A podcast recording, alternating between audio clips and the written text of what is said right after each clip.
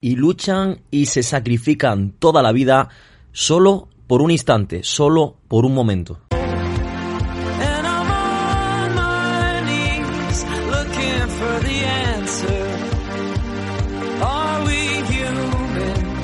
Training and Feeling Radio con Iván Beltrán.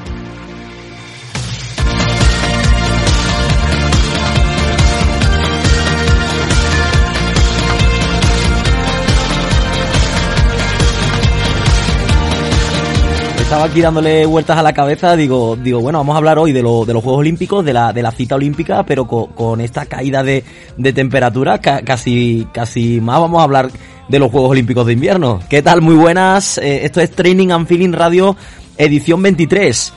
Bueno, un programa, programa surtidito por delante, ¿eh? un programa en el que vamos a hablar con, con olímpicos, con gente, con personas que han sido abanderados por su país en los Juegos Olímpicos, que, que vamos a hablar y nos vamos a ir también a, a, Austria, nos vamos a ir a Austria porque allí hay una protagonista, ella es alemana, y nos va a contar cómo es eso de, del entrenamiento, pero a nivel técnico, en la, en, la, en la bici, en la, en la bici de, de mountain bike. Y después también nos iremos a Argentina, tendremos una cita en Argentina con un preparador físico de, de hockey y bueno, también de, especialista en entrenamiento funcional que nos va a contar un poco en, de qué se trata ese entrenamiento y qué es lo más importante en la preparación, sobre todo ahora eh, que estamos todos casi ahí en la vuelta, ¿no? Eh, esta semana, esta semana que ya empezamos eh, a full, a full time con todas las clases colectivas y que os espero también por clase, ¿eh? os espero también por clase con mucha música nueva y, bueno, pensando ya en esta temporada 2020-2021. Recordad que tenéis los tenéis todos los, los, medios oficiales, los medios oficiales eh, para, para contactar con, con, el programa o para hacernos llegar tus comentarios, tus propuestas, incluso si quieres participar, ¿vale? Training-bajo AND-feeling, ¿vale? Ahí tenéis, eh, podéis contactar con nosotros y también tenéis ahí el, número de, del WhatsApp eh, también para, para mandarnos vuestras eh, vuestras propuestas también, ¿eh? que, también nos vale para, para el programa. Que estaremos con Elizabeth, que estaremos con Natalia Rojo, que nos trae una sección, como siempre, sorpresa. Os adelanto que, que va a estar muy bien, os adelanto que va a estar muy entretenida la sección. Y hablaremos con Elizabeth, que últimamente está practicando un deporte nuevo y que nos va a hablar, nos va a hablar hoy en el, en el programa. Eh, la encuesta que la desvelaremos al final del programa, una encuesta que Está muy relacionada con lo que hablaremos la semana que viene, que vamos a hacer un especial, un programa especial eh, de un deporte en concreto y tendremos tenemos ya para hablado dos campeones que van a estar con nosotros, dos campeones de ese deporte. Iremos desvelando más eh, durante el programa. Familia, nos metemos en faena. Esto es Training and Feeling Radio y esto sabe ya inicio de temporada, ¿eh? Así que arrancamos.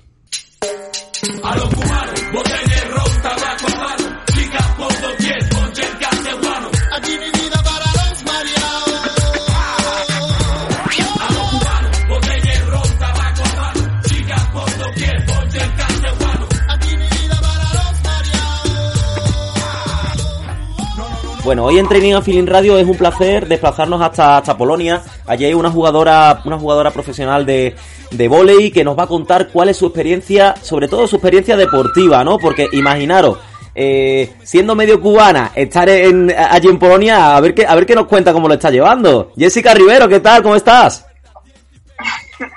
Hola, hola, buenas a todos. Muy bien, aquí en Polonia, en pretemporada, estamos a dos semanas de empezar el campeonato. Todavía no se sabe eh, cómo va a empezar con esto del coronavirus, pero bueno, estamos bien, estamos entrenando mucho, preparando todo el campeonato, jugando muchos partidos amistosos y la verdad es que por ahora muy bien. Bueno, hay que, hay que decir que, que Jessica es también, bueno, nos representa con, por la selección española, es decir, que, que, que jugadora que, que lleva también nuestra bandera por ahí, por el, por el mundo, ¿eh? Sí, la verdad es que he pasado ya por bastantes países.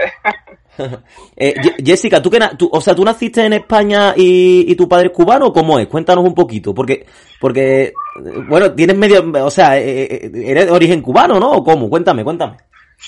Sí, sí, sí. Bueno, yo nací en Cuba, mi, mi familia es cubana prácticamente toda. También tenía por parte madre familia española y con cuatro añitos me, me mudé a España con toda mi familia tengo todavía parte de mi familia en Cuba, sobre todo por parte padre.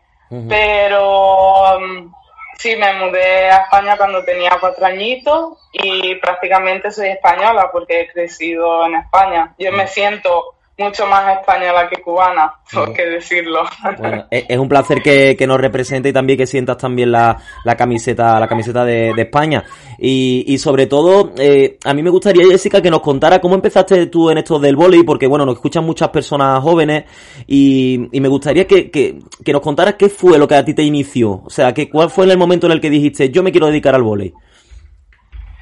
Pues yo empecé, la primera vez que escuché de voleibol, yo tenía siete añitos. Mis padres han representado al equipo nacional cubano, mi madre en esgrima y mi padre en baloncesto. Entonces, en familia siempre he tenido un poco el deporte desde muy pequeña, siempre he visto deporte en televisión, Olimpiadas, Mundiales, NBA, un poco de todos los deportes, porque mi padre es fanático a todos los deportes y ellos dos también son entrenadores en sus deportes. Y ellos la verdad es que nunca me obligaron a hacer eh, o baloncesto o esgrima. La verdad es que me dejaron un poco libre. Pero eso sí, en mi casa siempre había que hacer deporte, eh, porque mis padres no querían que mis hermanos y yo estuviéramos todo el día metidos en casa después del colegio. Entonces probé natación, hice karate, hice aeróbic, me apuntaba a, todo lo que había disponible, la verdad, y a mí me encantaba, me encantaba. Y una de mis amigas, vecina mía, jugaba volei, ella estaba en volei y me había dicho, prueba, vente una tarde, que te va a gustar, hay mucho ambiente. Entonces yo era pequeña y yo donde iban mis amigos, ahí iba yo, ¿no? Entonces, nada, el entrenador, yo empecé en Priego de Córdoba, porque yo vivía en Andalucía desde muy ah. pequeña. Ah, que, que, estuviste por mi tierra viviendo, así decía yo, esa alegría. yo prácticamente hasta los 13 años estuve en Córdoba. Y empecé en Priego de Córdoba, en el club, y, la verdad es que desde el primer día me tuve que quedar en volei porque fue un deporte que me enganchó muchísimo. Aparte, el entrenador me dijo, prueba a hacer esto, prueba a hacer lo otro. Y como que él vio potencial en mí y me dijo, tú tienes que venir aquí, tienes que entrenar, eh, me gusta mucho tu actitud. Y entonces, pues, hasta ahora he estado en volei gracias a él. Yo siempre lo digo mi, mi primer entrenador fue Emilio Serrano y gracias a él empecé a amar el vóley, la verdad. Y también gracias a mis ex compañeras, porque éramos como una pequeña familia, era un, club muy pequeñito que jugábamos las mismas en todas las categorías prácticamente. y, y, la verdad es que éramos como una familia. Y eso fue lo que me hizo engancharme al vóley, porque probé muchos deportes, pero ninguno me enganchó como el vóley. Sí, eh, eh, es muy importante lo que dices porque, claro, eh, la mayoría de los deportistas que pasan por aquí por nuestro programa nos dicen eso, o sea que el contexto que envuelve el deporte quizás sea lo que más le enganche, esa familia que se forma alrededor o en torno al deporte que practicas, ¿no? Y tu caso, pues, pues bueno, estás contando que, que es así, ¿no? Sí, sí, sí. Además me cambió, el deporte me cambió totalmente porque yo de pequeña era tímida, eh, jugaba mucho, tenía muchos amigos, pero era un poco tímida, era como que siempre estaba metida en mí eh, y la verdad es que el deporte me enseñó a tener más autoestima, a abrirme, eh, he viajado un montón gracias al vóley, que a lo mejor eso en, la, en una vida normal no lo hubiera hecho. Eh, em, y sobre todo a conocer a gente nueva. La verdad es que el deporte te da cosas que la vida la vida normal a lo mejor no te da. Eh, eh, Jessica, cuéntanos un poquito, porque has estado por, medio mundo, ¿no? bueno, haciendo, haciendo tu deporte, tu, tu, trabajo, tu pasión. Cuéntanos un poco algunas anécdotas que hayas tenido por ahí, en la, en la adaptación, en los países que hayas estado. Cuéntanos un poquito de tu trayectoria. Bueno, la verdad es que tengo anécdotas de todo tipo. es para nunca acabar, pero bueno, yo me, me fui a Alemania cuando tenía 18 añitos desde España. Eh, yo jugaba en Aro, el último año en España jugué en Aro, que ganamos todo, Copa, Supercopa y Campeonato. Y la verdad es que dije, bueno, ya en España he hecho todo, ahora me tengo que ir a otro sitio a probar suerte. Y mm, me contactó este manager, mi manager que, que sigo con él actualmente, él es italiano, y me llevó a Alemania Alemania el primer año para mí fue chocante porque todo el mundo hablaba o alemán o inglés. Mm. Yo pensaba que tenía un buen nivel de inglés, pero cuando sales al extranjero y mm. ves que la gente habla inglés perfecto, dices, uy, bueno, a lo mejor tenía que haber aprendido un poco más, ¿no? Era, era, Jessica, era más fácil el andaluz, ¿no? Era mucho más fácil el andaluz. ¿Y, la adaptación cómo fue allí en Alemania? ¿Cómo fue la adaptación? ¿Cómo, cómo poco a poco fuiste integrándote en el equipo? Bueno, los primeros meses fueron más durillos porque, aparte del idioma, el cambio de clima, eh, que anochecía a las 3 de la tarde, el frío, porque me acuerdo que ese año hizo un frío, pero terrible. Y, y, el cambio también de nivel de, de volei, ¿no? Del campeonato. En España, en los últimos años, el nivel ha bajado muchísimo, desde que llegó la crisis del 2008, y, y el nivel en el extranjero en volei es altísimo. Entonces, los primeros tres meses, la verdad es que fueron un poco agotadores, pero ya después como que me fui adaptando poco a poco, además con las chicas genial, porque cuando hay más extranjeras que no, están en su país, como que tenéis más relación, ¿no? Y congeniáis mejor. Y la verdad es que con todas mis compañeras súper bien, el club eh, es muy serio y, y, la verdad es que bien. Después de esos tres mesecillos durillos de adaptación, todo bien. Además, jugué, tuve muy buen campeonato. Al final del campeonato tuve una lesión bastante grave de hombro, que me llevó unos ocho meses para recuperarme, pero bueno, mm, esa experiencia no la cambió por nada y de hecho al año siguiente repetí en el mismo club. Y después de Alemania me fui a Italia. Estuve un año en Módena al lado de Bolonia, la verdad es que Italia a mí me encanta. Italia ya era otro mundo porque es el máximo nivel de, del volei en el mundo, ¿no? Entonces para mí era como mi sueño llegar allí con 19 añitos. La verdad es que era un sueño, no jugaba mucho porque yo iba como jugadora promesa, joven, ¿no? Sí. Pero la verdad es que fue una experiencia muy bonita porque encima quedamos cuartas de la liga, eh, entrenábamos a un nivel muy alto y aprendí muchísimo ese año, la verdad. Después de Módena me fui a Turquía, un cambio radical. Madre mía, increíble, ¿eh? Es que, es que, es que, es que a, cada, a cada sitio que, que te va es totalmente distinto al anterior. Sí, sí, totalmente distinto. Además, como que me he ido acostumbrando y me gusta cambiar, ¿no? De sitio así radical.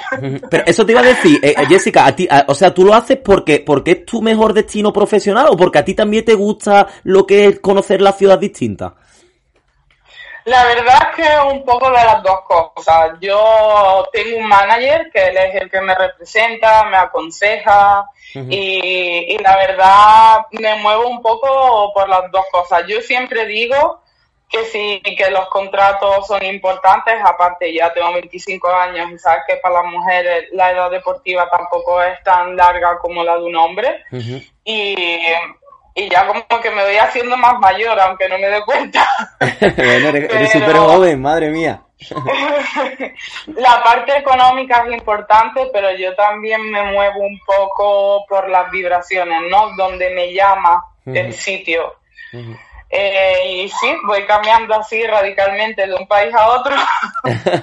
Entonces, ¿estuviste en Turquía y ya después ya te fuiste a Polonia o hubo algo intermedio por ahí?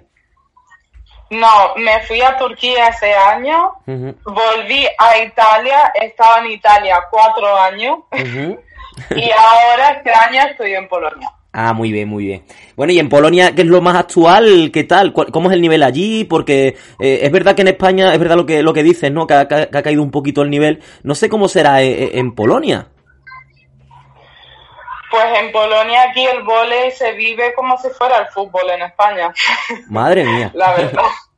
Sí, sí, es el deporte rey aquí en Polonia y la verdad es que estoy súper sorprendida porque yo he dejado Italia, me hubiera gustado seguir en Italia, pero la situación económica no era la mejor después del coronavirus. Ya sabes que Italia ha sido de las más afectadas en Europa. Y aparte, yo he vivido la cuarentena desde febrero en Italia, me la he comido toda. Madre mía. sí, sí, sí.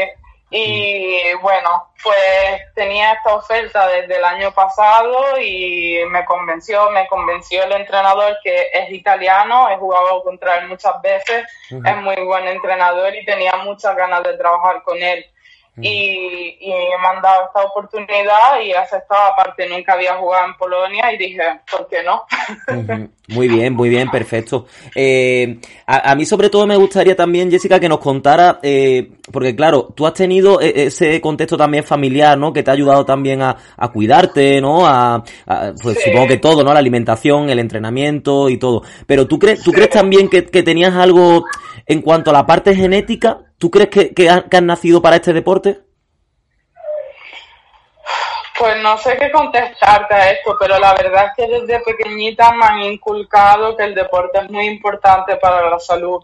Como ya te dije, mis padres ellos nunca me empujaron a hacer baloncesto o esgrima, que era lo que ellos hacían. Simplemente me dijeron, para tu vida es muy importante que hagas deporte, sea profesional o no sea profesional pero haz algo de deporte, a mí y a mis hermanos. Siempre, siempre nos han inculcado eso desde pequeños, porque aparte eh, mis padres, ellos han estado en un régimen muy estricto. En Cuba el régimen deportivo es muy estricto. Te cogen desde pequeñito, te llevan a un centro deportivo desde los siete 10 años y estás allí hasta que dejas tu carrera deportiva. Pero la verdad es que ellos nunca me han empujado a eso, simplemente me han aconsejado y me han dicho que el deporte es muy importante para la salud. Y después, bueno, la, la parte de, la selección española, cuéntanos.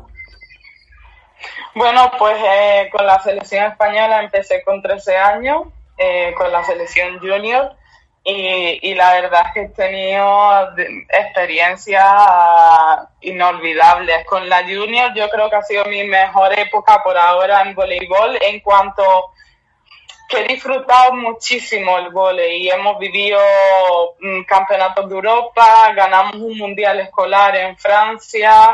Eh, la verdad es que tuvimos muy buena generación, muy, muy buena. Después, con 16 años, me convocaron por primera vez en la selección absoluta y, supuestamente iba a ir para una semana para entrenar con ellas y ver cómo era el ambiente. Y no sé si fue suerte o desgracia, no lo sé, pero una compañera se rompió el dedo sí. Y, me tuve, y me tuve que quedar allí todo el verano. Claro, para mí con 16 años estar con mujeres, porque todas tenían mucha más edad que yo. Yo era menor todavía, mm, fue un poco chocante, pero bueno, tenía un par de, compañeras mías, es compañeras mías de la junior y bueno, eso me ayudó también bastante, pero yo venía con un concepto de la selección de que era un sueño inalcanzable y de repente me llegó esa llamada. Y bueno, desde entonces estoy en la selección española, en la absoluta. Qué, qué maravilla, qué maravilla. Eh, Jessica, a ver, te voy a poner, siempre en las entrevistas intento poner contra las cuerdas un poquito al protagonista. Vamos a ver. Ok. Me tienes que, te tienes que quedar del 1 al 3 con los tres mejores sitios donde hayas estado jugando o, bueno, viviendo. ¿Vale? Que bueno, al final son las dos cosas también. Del, del 1, o sea, hacer como un, como un podium. El, el, el 3, el 2 y el 1. Vale. Cuidado que hay un andaluz aquí, ¿eh? Sí, sí, sí, sí, A ver dónde pone Córdoba, ¿eh? A ver.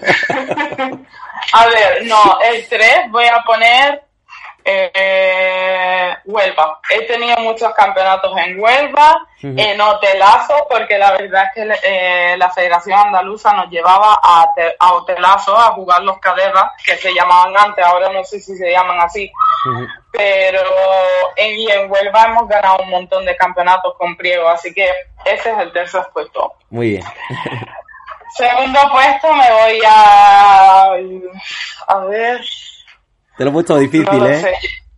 Sí, me lo has puesto difícil porque encima estaba en un montón de sitios que ya es que ni me acuerdo. ya no te acuerdas. o, sitios que te hayan marcado también, sitios que te hayan marcado. Vale, eh, en el 2 voy a poner Istambul. Estambul, ¿no? sí, me encantó. Es una ciudad que me encanta. Me encanta. Es muy bonita. Además, tuve que ir a jugar allí muchas veces y tuve la oportunidad de, recorrer la, ciudad, así que la segunda, Estambul. Perfecto. ¿Y el número uno? el número uno, yo creo que voy a poner una ciudad italiana y voy a poner Módena. Módena, muy bien. Módena, sí, Módena barra Bolonia.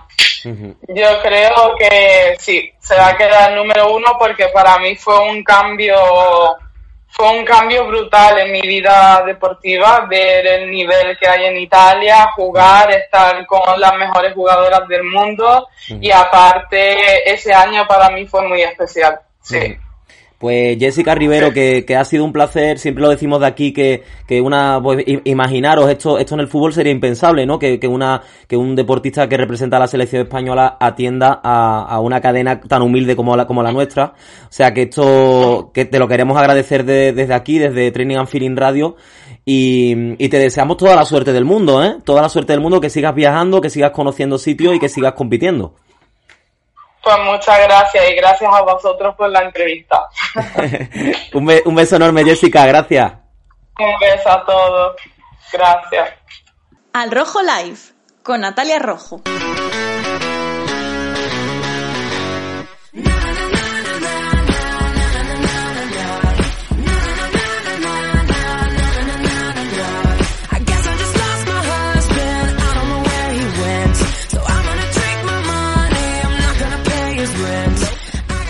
Bueno, bueno, bueno, pues ya conocéis esta sintonía, es la hora de irnos con Natalia Rojo, nos vamos hasta la capital de España, muy cerquita, aquí en Madrid. Eh, Natalia, ¿qué tal? ¿Cómo estás? Hola, buenas tardes, ¿qué tal? ¿Cómo estáis? Estará bien abrigado hoy, ¿eh? Que acabas las temperaturas aquí en Madrid que no veas, ¿eh? Mira, Iván, hoy he dormido de bien. ¿Sí? Con mi, con mi sabanita, bueno, bueno, súper bien. bueno, cuéntanos porque... calor no ha pasado. Calor no ha pasado, ¿no? Es que, es que han bajado increíble, ¿eh? O sea, de repente de, de tener la ventana abierta para que entre fresquito casi a cerrarla, ¿no? Para que para estar un poquito ahí más, más recogido, ¿no? Más recogido. Sí, no, no, porque a las 6 de la mañana entraba un fresquivire que no veas. bueno, cuéntanos porque, claro, eh, eh, teniendo tantos atletas olímpicos como bueno, tuvimos la semana pasada, hoy, eh, bueno, en, este, en esta edición también, pues creo que van a ir por ahí los tiros, ¿no? De, de la sorpresa, su sección sorpresa, ¿no? Sí, eso es. He encontrado pues curiosidades sobre Olimpiadas que a mí pues me han parecido curiosas, valga la y, bueno, pues las quería compartir con vosotros. Porque, porque esto de las Olimpiadas, eh, Natalia, eh, eh, en Triana no surgió, ¿no? Dicen que surgió en Olimpia, ¿no? sí, en La Mancha tampoco surgió. surgió. surgieron en, en, Grecia en el 776 a.C. y bueno, pues surgieron como una forma de rendir homenaje a los dioses del Olimpo. Mucha, mucha mitología, ¿no? Sí, sí, muchísima. Como primera eh, curiosidad, pues tenemos, por ejemplo, que las, las Olimpiadas de Atenas de 1896, el griego Espiridón Beloca. ¿Cómo, cómo? A ver, eh, ¿cómo, es? ¿Cómo es? Espiridón, como de Spirifren, pero en vez de Espiridón, sí. Belocas. Belocas, vale, vale. cuéntanos, cuéntanos ese señor que, que se le ocurrió pues mira, obtuvo la medalla de bronce en, la maratón, pero lo descalificaron porque descubrieron que había realizado parte del trayecto en carruaje. Venga ya, o sea que, cogió, cogió, o sea, cogió, cogió el señor y se, y se metió en un carro de estos. Hombre, claro. Madre mía. no, no, yo no voy a correr tanto. Y ah. se metió en el carruaje y luego pues llegó a la meta ya eh, corriendo, claro, pero lo pillaron. Natalia, a ver, si es que eh, eh, se confundió que se creía que iba a hacer Camino de Rocío. no Puede ser, pero vamos, que al final le salió mal. o sea, fue el primer descalificado de la historia de las Olimpiadas. Sí, sí, eso es.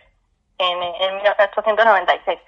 Luego tenemos, por ejemplo, pues a mí me parece curioso que no hubo medallas de oro en los juegos, en los primeros juegos de la era moderna, en Atenas en, en, esta, vamos, en este mismo año, en estas mismas Olimpiadas, eh, debido a las circunstancias económicas. En aquella época, pues el oro era muy caro, así que se recurrió a la plata como primer metal para, para los vencedores y el bronce para los segundos. A los terceros eh, les daban un diploma. o sea que estaba, la, estaba la cosa más cortita en aquella época, ¿no? Sí, mm, vamos. A ver si, ya te digo. a ver si van a coger, van a coger los de Tokio el, el, testigo y van a decir, bueno, como está ahora estamos con la crisis, eh, el oro fuera. La medalla de plata era para el ganador. Luego también, al hilo de esto, en las Olimpiadas de, de Londres de, de 1948, la situación en Europa, pues después de la Segunda Guerra Mundial, era pues también muy, muy precaria y eh, las delegaciones de cada país tuvieron que, llevar su propia comida y las medallas fueron de hojalata también.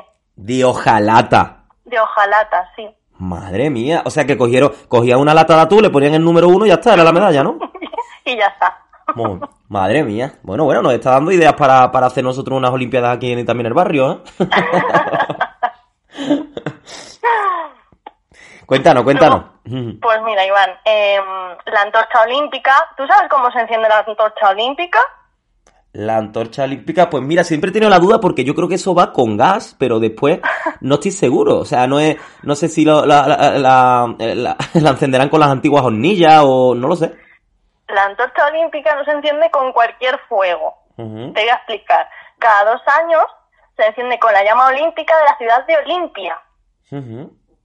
Entonces, eh, pues la, la antorcha olímpica solo se puede encender con este fuego. Si se apaga, se vuelve, a se vuelve a encender con unas pequeñas lámparas que utilizan la misma llama y son vigiladas las 24 horas del día por personal de los Juegos Olímpicos.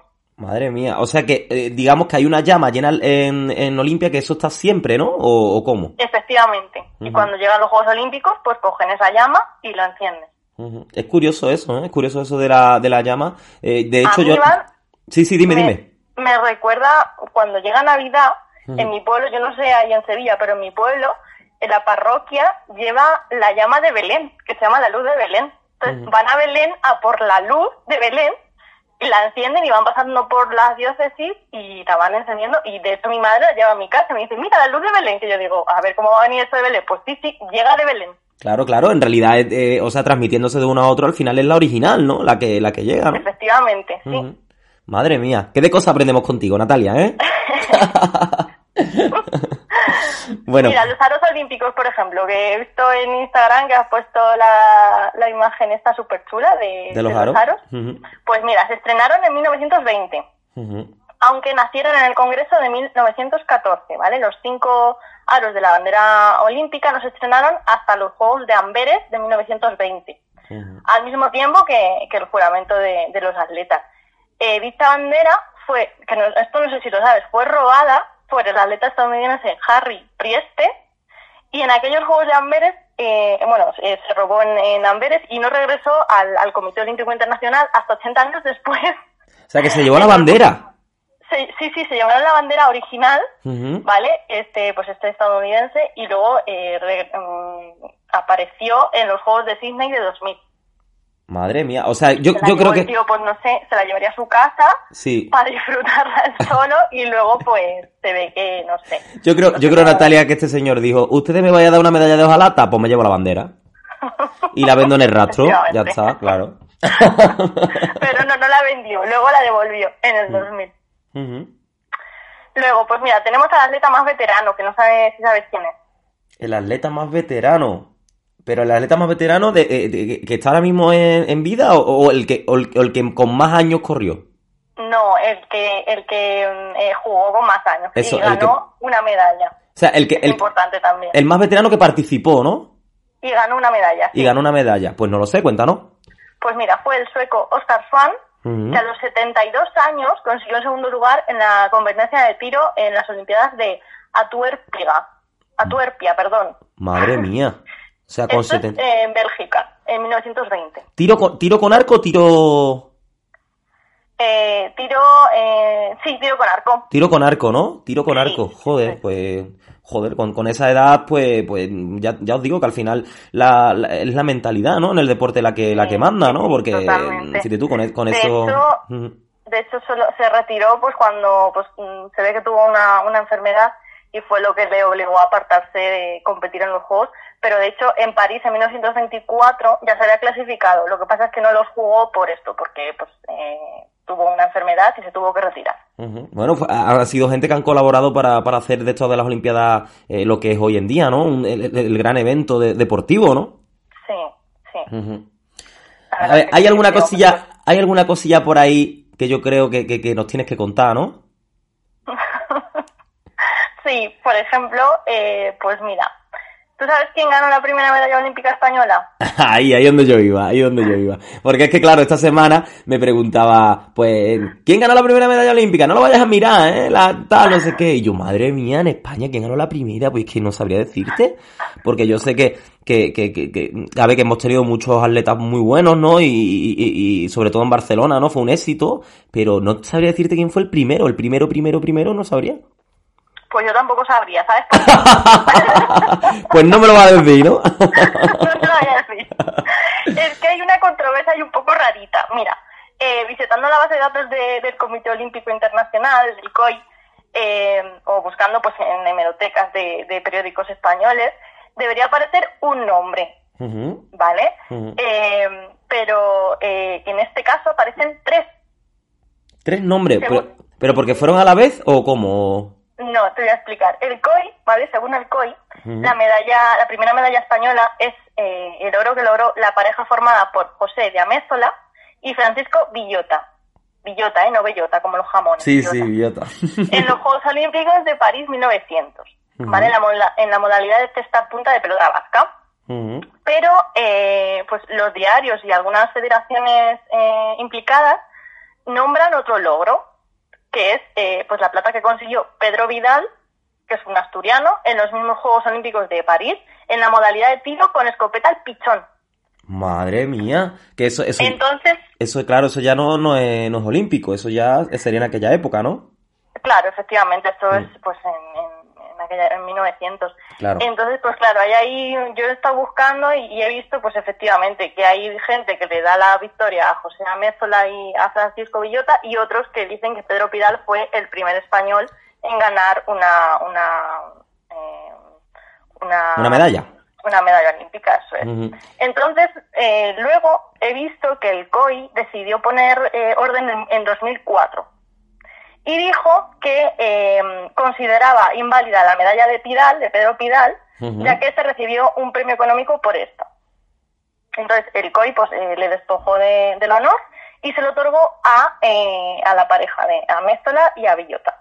Ujú. Entonces, eh, Pedro Pidal, eh, bueno, yo también luego he visto por ahí que en vez de recibir esta medalla de plata, según el COI recibió pues un, un dinerillo, pero yo luego eh, también he leído que en vez de este dinerillo recibió unos calcetines de premio. Unos calcetines. Unos calcetines. Bueno, no sé yo, entre la medalla de hojalata y los calcetines, casi me quedo con los, con los calcetines, ¿eh? Yo también, ¿eh? Por lo menos, por lo menos te abrigan, yo qué sé. Ay, Lo más curioso de esto es que, eh, pues, eh, estos dos de, de Amézola y Villota, ¿vale? A los que el COI sí que les da el, les da la victoria, eh, pues, pese a ser inscritos como ganadores, nunca, nunca ganaron el partido. El torneo de esta punta lo ganó la, una, pareja, una pareja eh, vasco-francesa, y eh, estos pues se acabaron retirando por una, una discrepancia que tuvieron, lo que eh, pues otorgó el oro a los españoles, a Diamézola y a Villota. Ujú. Qué curioso, pues bueno, al, al final, eh, ¿sabes? la historia al final también eh, hay tantas versiones, ¿no? Porque bueno, en aquella época los registros no eran como hoy, ¿no? Y Claro. bueno, es normal, ¿no? Que haya esa, esa eso, pero bueno, al final yo creo que hay que agradecérselo a, a- a todos, ¿no? A los que están, a los que al final se lo dieron y, y a, a todos los que han contribuido, ¿no? Pues sí, efectivamente. Bueno, Natalia, no sé, no sé si te, que- alguna curiosidad más que, te- que tienes por ahí.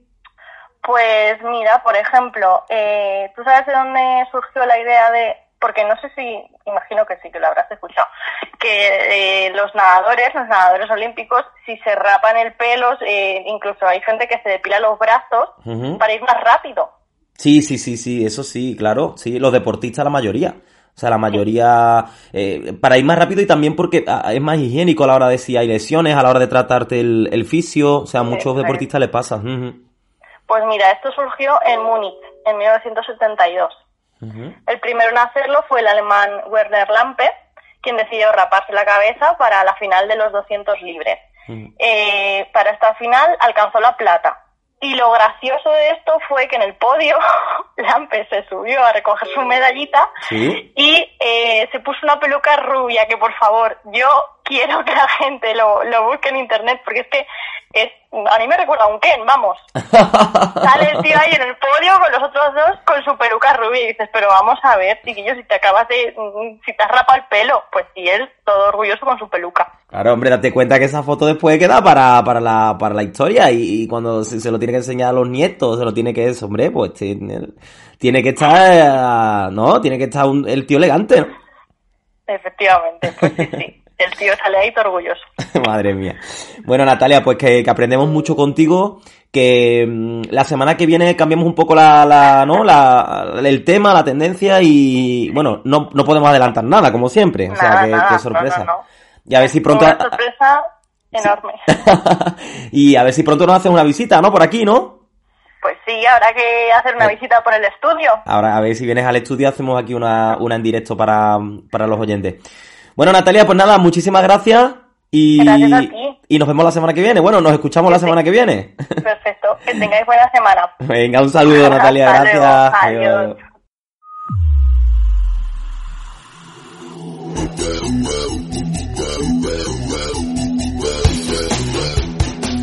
La entrevista.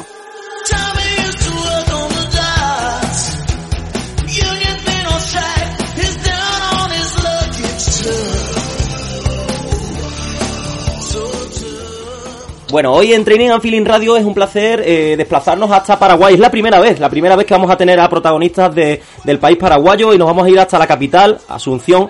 Allí hay una escuela, una escuela que es muy interesante, una escuela de natación que la, que la fundó un nadador olímpico que, seguro que conocéis todos, que es Benjamin Hawking. Y nos está escuchando ya, y además también hoy una llamada a tres, porque tenemos a, José Lobo, que es el, es el entrenador también de, de la escuela. Hola, ¿qué tal? Muy buenas. Hola, muy buenas Iván, un gusto. Hola Iván, ¿qué tal? Muy buenos, muy muy buena, un placer estar compartiendo contigo. Muy buena, muy buenas tardes mañana allí, ¿no? Porque son son siete horas menos, seis siete horas menos. Eh, primero, muchísimas gracias por, por atender nuestra llamada. Eh, y bueno, era para que nos contarais un poquito mm, cómo es esta escuela, ¿no? Que, que es un es un referente, ¿no? Allí en Paraguay, ¿no? Sí, genial, genial. Contesto yo primero, luego. Eh, dale, dale, dale. Eh, sí, la, la, escuela se llama, el club se llama Benjamin Hawking y, y bueno, como, como sabes, eh, con todo esto de la, de la pandemia, eh, la idea más bien nació ya hace, hace unos años, eh, ya veníamos hablando con, con José de, de, realizar un proyecto, pero, pero como sabes, eh, la vida de, de, un deportista de alto rendimiento capaz no, no tenés el tiempo suficiente como para para llevar a cabo todas tus ideas que, surgen en la cabeza, ¿verdad? Y con, con todo este tema de la pandemia, del COVID, que estuvimos encerrados muchísimo tiempo, bueno, me, dio un poco de, tiempo para plasmar esas ideas que, teníamos en, en, la cabeza y, y llevarlas a cabo, ¿verdad? Y así nació el, el Club Benjamin Hawking, que justamente trata de, de, de crear un, una estructura eh, ideal para, para lo que es la práctica de, la natación, eh, un modelo, digamos, que va a servir para, para la natación paraguaya y bueno, José Lobo, que actualmente es el, mejor entrenador de, de, Paraguay, también es mi, mi, mi entrenador, eh, que llevamos muchísimos años eh, juntos. Eh, él es el head coach y el encargado, digamos, de, de toda la parte eh, del equipo multidisciplinario eh, del club, ¿verdad? Y, y, bueno, estamos, estamos arrancando, eh, estamos teniendo a los mejores nadadores de, de Paraguay en estos momentos y, y, bueno, la idea es seguir creciendo, seguir, seguir sumando éxitos para, para mejorar a nivel de natación paraguaya. Eh, aprovechamos que, nos escucha mucha gente de, bueno de España, de todos los países de, habla hispana, para que nos presentéis un poquito cómo es la natación en Paraguay. O sea, que eh, eh, hay mucha gente que se dedica a esto, hay mucho hay mucho tirón del deporte. bueno, contanos un poquito, no sé si José nos puede contar un poco a nivel de entrenamiento. Sí, sí, sí, yo, yo, yo cuento un poquito de eso. La natación en Paraguay está en un proceso de crecimiento. Eh, si comparamos lo que fue era hace 10 años, eh, estamos haciendo una, una, escalada en, en, lo que es la natación en sí, ya sea en los rankings mundiales, en, los procesos de entrenamiento, en las representaciones internacionales. Eh, todavía queda mucho que, que, mejorar. Básicamente la natación se centra en Asunción, pero justamente es nuestra idea del, del club ayudar a esa a, descomprimir lo que es la natación en, Asunción y llevar a, todo el país, ¿verdad? Em, también me gustaría decirte que, eh, nuestro club se basa en, los valores olímpicos. Nosotros apuntamos a, las medallas olímpicas de acá un tiempo y bueno, como, como sabés, Benjamín ya tiene tres Juegos Olímpicos encima está, peleando el cuarto ahora, está liderando la clasificación del, de los cuartos Juegos Olímpicos. Entonces para nosotros él es una referencia y a lo que apuntamos como, como club a la, hora de formación de atletas. Eh, y es un, un, objetivo muy, muy, ambicioso que tenemos a nivel, a nivel de natación país, pero creemos que, que con paciencia y trabajando bien vamos, vamos a lograrlo. Eh, a, nivel a nivel Benjamín, eh, eh, digamos de que, de que gran parte del país, ¿no? Gran parte del país de, los paraguayos se fijen en, en, una en una figura como, como usted, ¿no? Que, que bueno ya va, va por el cuarto a por los cuartos Juegos Olímpicos. Eso para usted, digamos que, que será una satisfacción brutal, ¿no? Sin duda, sin duda. Eh, y bueno, a, través de los años también tuvimos la oportunidad de trabajar en eh, realizando clínicas a nivel país eh, y, vemos el entusiasmo que hay de, los chicos y de, sobre todo en los meses de verano tenemos una gran cantidad de, chicos que, están entusiasmados con, con, poder nadar en el club y eso para nosotros es súper importante, ¿verdad? Dejar un legado eh, imagínate que hace prácticamente, bueno, seis años que, que se refaccionó, digamos, la, la, pileta olímpica, o sea, nosotros no teníamos una, una piscina olímpica donde entrenar, eh, y bueno, hace seis años se refaccionó una piscina que más o menos estaba en la época de, de, de la dictadura acá en Paraguay, se dejó abandonada, y bueno, gracias a los logros gracias a los logros que tuvimos eh, a nivel internacional, los resultados y la promoción un poco del deporte, eh, sobre todo la natación, bueno, eh, se, impulsó muchísimo más nuestro deporte y gracias a eso también se pudo refaccionar la, pileta olímpica del Centro Acuático Nacional, que hoy día es, digamos, el emblema de, de lo que es la natación paraguaya. y bueno, tuvimos también el privilegio de de ser sedes en el año 2016 de, un campeonato sudamericano en ese mismo predio, así que para nosotros eh, el Centro Acuático Nacional y, y bueno, dejar de un legado también como, como, como país, ¿verdad? Que se reconozca que, que la natación es un deporte que cualquier persona lo puede realizar eh, y, y, sobre todo eh, inspirar a, a, las jóvenes, a los jóvenes eh, que practiquen el deporte de natación eh, para nosotros es súper, súper importante, ¿verdad? Formar a los chicos, no solamente a nivel eh, deportivo, ¿verdad? Sino como, como personas, eh, para nosotros es súper, súper importante y forma parte también de, la misión del club. Mm. Qué, interesante eso que dice Benjamín, porque mm, al final también es, eso, ¿no? O sea, la educación deportiva que, que tantos valores da, ¿no? A, tanto al deporte base como al deporte de élite, ¿no? No sé si si en cuanto a entrenamiento, eh, José, nos puedes contar qué, qué intentas inculcarle a, a, a, los nadadores. O sea, cuando tú lo estás entrenando, ¿qué, ¿qué, es lo primero que le inculca? ¿Qué valores intentas inculcarle? o sea, mi filosofía siempre fue inculcar valores olímpicos. Eh, y el club se basa también en eso, estuvimos de acuerdo con Benjamín. Eh, primero que nada, la, la, solidaridad, la disciplina, la no discriminación, eh, el esfuerzo, el trabajar con, en, en, en una meta y, y, y, lograr conseguir esa meta, eh, no solamente de resultados, sino metas, metas de pequeñas, pequeñas metas diarias. eh, el trabajo en equipo. Esos son los valores que día a día inculcamos en todas y cada una de las sesiones de entrenamiento. Eh, a nivel eh, a nivel Benjamín te voy a hacer una pregunta un poco a ver a ver cómo me la cómo me la contesta. Si si tuvieras que elegir entre estar en unos Juegos Olímpicos o en que tu proyecto eh, fuera un éxito total eh, con qué te quedarías eh, no no me dijiste qué posición terminaban los Juegos Olímpicos. No no sí sí Sí, sin duda, sin duda es eh, obviamente la máxima aspiración que un deportista, en el caso de la natación, puede puede aspirar, digamos, son son los Juegos Olímpicos, ¿verdad? obviamente una experiencia inolvidable y a mí que me tocó estar en tres Juegos Olímpicos, eh, digamos que cada uno cada uno fue especial eh, en su manera, digamos, en 2008 en Beijing a nivel deportivo creo que fue mi, mi mejor resultado en unos Juegos Olímpicos, llegando a una final olímpica de, de una prueba tan tan emocionante como fue el 4 libre, en donde Estados Unidos y, y, Francia peleaban ahí el oro y finalmente ganó Estados Unidos por el toque de Jason Isaac. Y poder ver eso, por ejemplo, un, un hecho muy muy importante dentro de lo que es los Juegos Olímpicos.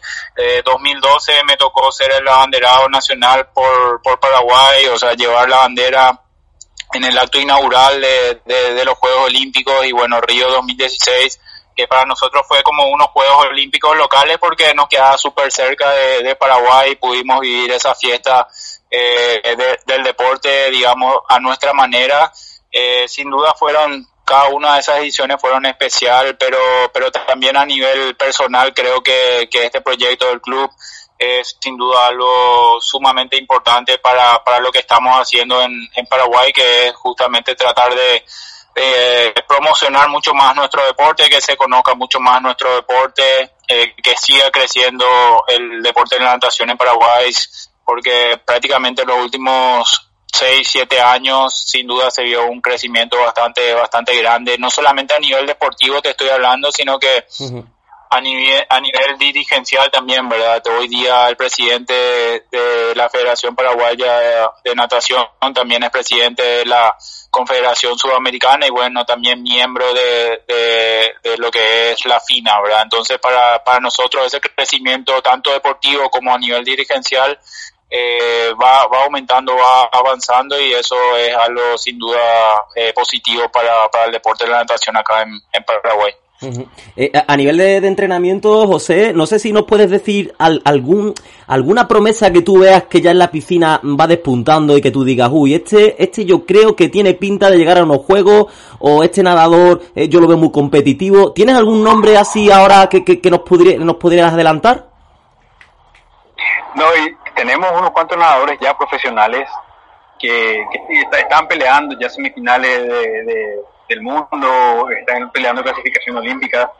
Eh, uno de ellos es eh, el hermano de, uno de ellos es Benjamín. Benjamín está, eh, sabemos que es un veterano, pero sigue peleando, peleándole a, a, los chicos y algo muy importante porque anteriormente creíamos que la natación tenía un tope muy, un techo muy bajo sin embargo, eh, hoy en día sabemos que la natación eh, tiene un techo mucho más elevado. Hay, hay nadadores de, bueno, como, como es el caso de Río de Janeiro, nadadores de 35 años que consiguieron medalla de oro olímpica, algo que era inaudito hace unas, hace unas décadas.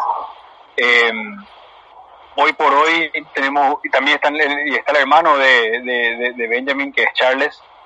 Charles está también es un nadador veterano, pero está, está full, está entre los mejores de Sudamérica y están peleando semifinales, incluso finales del mundo. Eh, Renato Prono, que también de, toda la misma camada etaria, que son nuestros mejores referentes de la natación paraguaya. Eh, en el caso de las mujeres son mucho más jóvenes, tenemos eh, dos mujeres que están están peleando en la clasificación olímpica, son muy jóvenes ambas. Una es María José Arruga, que es nadadora nuestra, nadadora del club de Camille Hawking, está entrenando a full, eh, preparándose para, para, para, Tokio. Y la otra nadadora es Luana Alonso, una nadadora muy joven, tiene 16, 17 años, eh, que, que, están peleando entre ellas la, la clasificación a los Juegos Olímpicos. En lo que a los juniors se refiere, eh, una hora del club que es Mateo Mateos, eh, acaba de firmar un, una beca completa con la Universidad de Linderwood en, en Estados Unidos. eh, va a estar desde hoy los próximos cuatro años entrenando a full allá. Eh, es una gran promesa de la natación. Y, y, bueno, después hay otros otros niños más jóvenes, como son el caso de Maximiliano Benítez o Astrid Caballero, que están también eh, en un proceso mucho más eh, a largo plazo, pero con nuestro objetivo del club pelearla con ellos para los, los Juegos Olímpicos de los 2024 o incluso 2028. Eh, y, y, y, Benjamín, una pregunta que yo te quería hacer. A ver, porque claro, nos está contando, mm, eh, eh, nos está contando José, pues bueno, desde Junior, ¿no? De, bueno, todo el proceso, digamos, que, eh, que, se, que sigue. Eh, me, me gustaría que tú nos contaras qué ha sido lo más importante en tu carrera profesional para que ahora, siendo veterano, sigas compitiendo. Y yo creo que lo, lo más importante para mí eh, fue que no, no fui quemando etapas. Eh, digamos, no tuve una especie, especialización, digamos, muy temprana.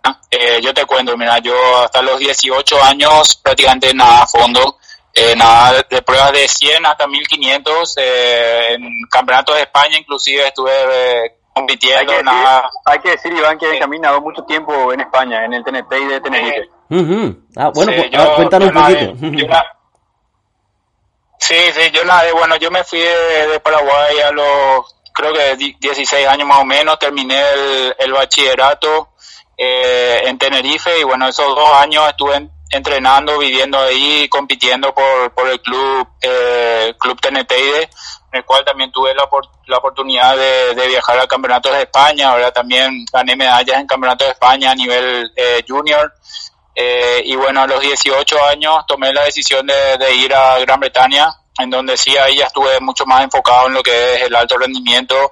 Eh, permanecí ahí cuatro años, en donde eh, los, los primeros, el primer año y medio prácticamente fue entrenamiento, ¿verdad? No, no tuve casi competencias, preparándome para lo que iba a ser eh, los campeonatos nacionales ahí. Bueno, eh, gracias a eso logré mi clasi- clasificación a, a un campeonato europeo de, de piscina corta en Helsinki 2006, creo que fue más o menos, ese fue mi primer, eh, mi primer viaje con la selección británica. 2007 fui a Melbourne, eh, campeonato mundial de, de piscina larga. Eh, bueno, 2008 a los Juegos Olímpicos en, en Beijing eh, y bueno, 2009 prácticamente no, no tuve torneos, no clasifiqué para el Mundial de Roma, eh, entonces competí nuevamente el Campeonato de España que se, esa vez se había, se había realizado en, en el Club Metropol en Gran Canaria.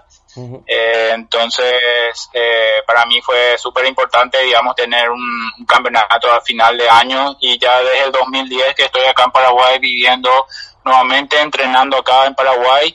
Y, y bueno, prácticamente y ya... Benjamin, ah, no, no olvidemos que tu clasificación olímpica fue en, en Málaga.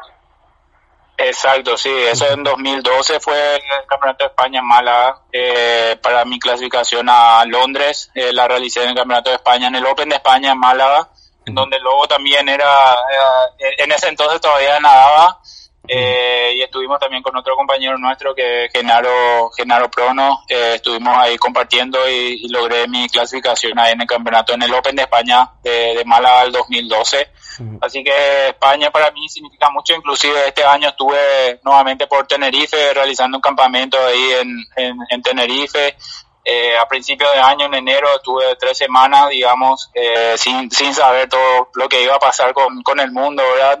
Eh, preparándome para lo que, iba a, lo que iba a ser el, el campeonato sudamericano en el mes de marzo de este año en Buenos Aires. Eh, pero bueno, creo que como, como, como dije anteriormente, creo que el, el secreto para mí fue no, no quemar etapas, digamos, muy pronto. Eh, eh, no, no, digamos, uno llega a la edad y de repente, com- como se dice, ya, ya quiere dejar el deporte y cosas así, nunca, nunca me pasó. Eh, siempre disfruté del, del deporte, nunca me obligaron a hacer la natación y yo creo que ese es el, el secreto, ¿verdad? De que uno haga lo que le guste y, y entonces no, no, digamos que, que no está obligado a hacerlo y- y que solamente porque los padres le dicen, hacen, o se va a entrenar porque los padres quieren, ¿verdad? Yo creo que no hay que, no hay que apurarle a los chicos, eh, que, elijan el deporte que ellos quieren y bueno, si es la natación que muchísimo mejor, ¿verdad? Sabemos los beneficios que tiene nuestro deporte y, bueno, lo importante es que los chicos hoy día hagan una actividad física, hagan un deporte que tengan, porque sabemos que el deporte te inculca esos valores que, que van a permanecer contigo durante toda tu vida, te van a ayudar en, en la época del colegio, te va a ayudar en la época de la facultad, de la universidad y bueno, también cuando cuando esté buscando trabajo también, ¿verdad? Si uno es deportista, obviamente tiene ese, esa disciplina, esa responsabilidad de, que, que, digamos, los jefes están buscando, ¿verdad? Del trabajo en equipo y creo que son todos valores que, que uno adquiere a través del deporte, cualquier deporte que, que sea, ¿verdad? Y eso es el beneficio más grande de, realizar un deporte.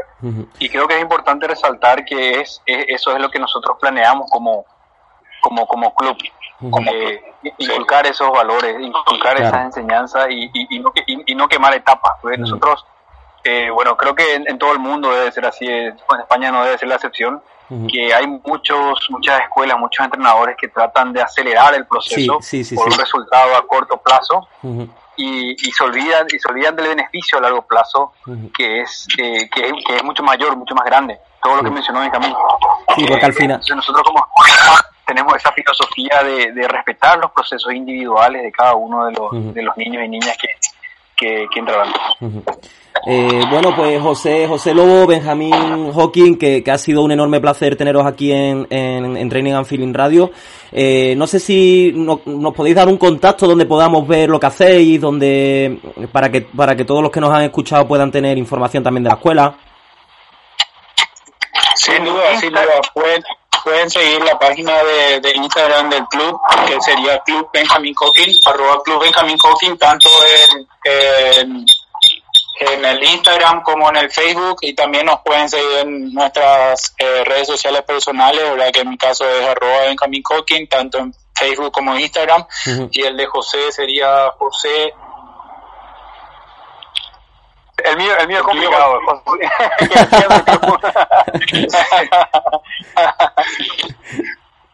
De, eh, de, de, toda, de todas formas, eh, como yo, yo veo que, que, esta conversación puede dar para mucho, eh, si queréis, eh, lo que hacemos es, pues, en otro, en otro programa os pegamos un contacto para que nos contéis cómo han ido esas clasificaciones para Tokio y todo eso, si, si os parece. Sin duda, sin duda. Nos encantaría. Nosotros a nivel a nivel país, de momento, como sabes, con todo este tema de la pandemia, estamos estamos con los entrenamientos, pero a nivel de competencia aún no hay, digamos, un panorama muy claro de lo que sería y obviamente a nivel internacional que todo pasó, digamos, para, para el próximo año, ¿verdad? Así que para, para nosotros en este momento es justamente estar estar sanos, ¿verdad? Cuidarnos eh, y bueno, y eh, entrenar lo que podemos. Pues, pues nada, pues un enorme... sí, sí, dime, dime.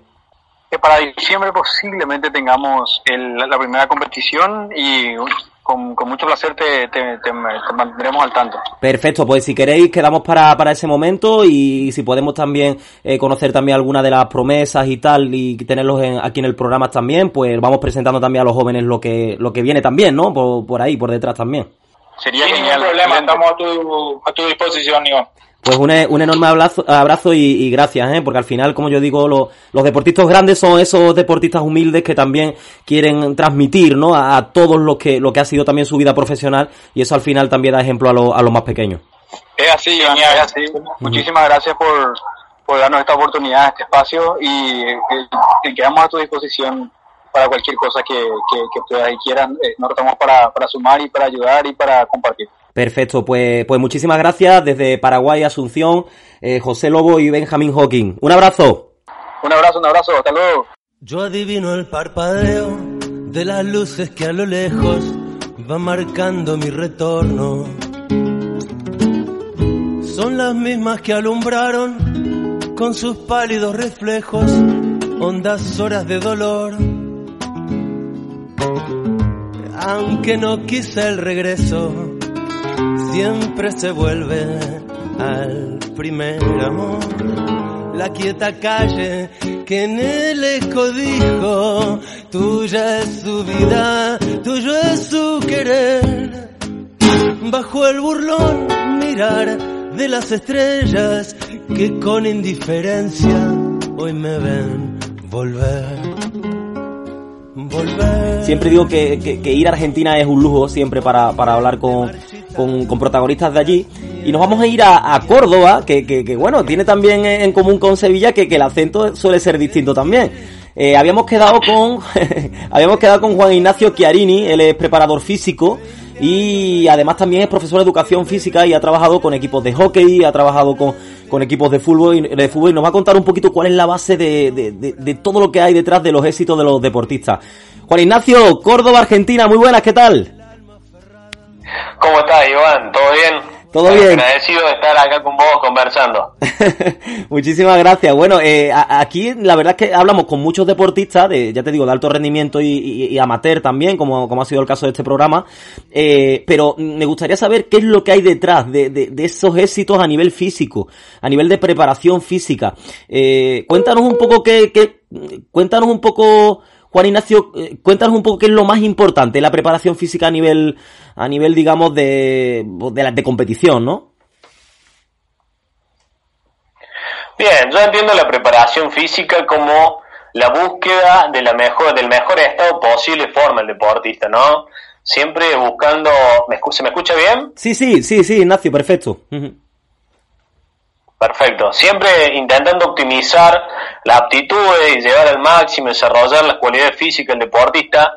Y, y creo que lo más importante es eh, respetar los procesos dentro de eso. Yo entiendo que muchas veces en el deporte eh, se busca una celeridad y, hay una, una búsqueda de un resultado, pero uno como preparador físico tiene que tener un respeto por, la, por las progresiones. Ujú. Eh, eh, Juan Ignacio, a mí una de las cosas que por las que mm, quería también tener a, un protagonista, ¿no? De allí de Argentina es porque no sé si detrás de los preparadores físicos de allí de Argentina eh, metéis ya ese gen de, de competición, ¿no? Porque es que compiten muy bien los argentinos.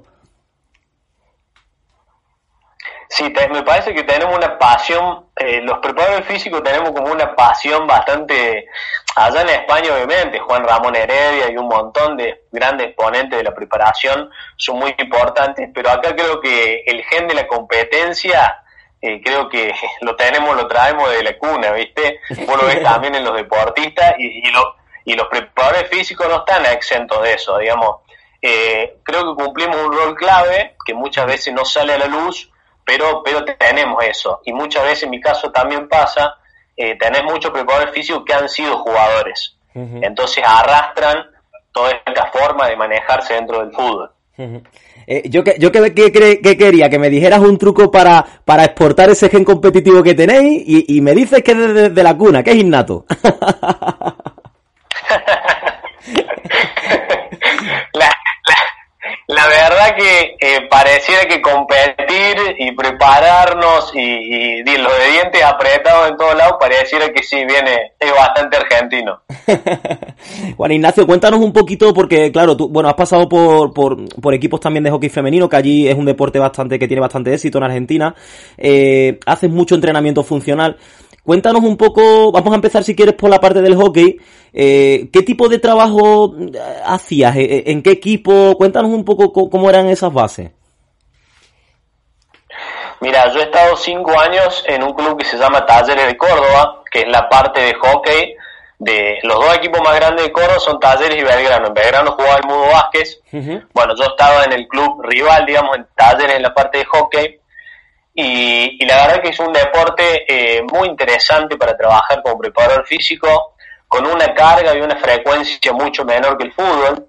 Acá en Argentina se entrena de dos a tres veces por semana, por lo cual es un desafío muy interesante para un preparador físico poder nuclear todo lo que uno necesita trabajar, ¿no? Dentro de un microciclo. Que es mucho, es mucho más difícil que el fútbol, porque como vos sabrás, el fútbol, viste, llega hasta, sin, hasta entrenamiento de lunes a viernes, Sí. en preparación de una competencia, y el hockey es mucho menor. Eh, así que se planteaba todo un desafío, y hay algo que es muy interesante también, que es el trabajar con mujeres. Sin duda que las respuestas y las formas y, y- y entrenar es un tanto distinto al hombre. ¿En qué sentido? ¿Sobre todo a, a- a nivel a nivel de, de físico, a nivel de cargas o, o cómo?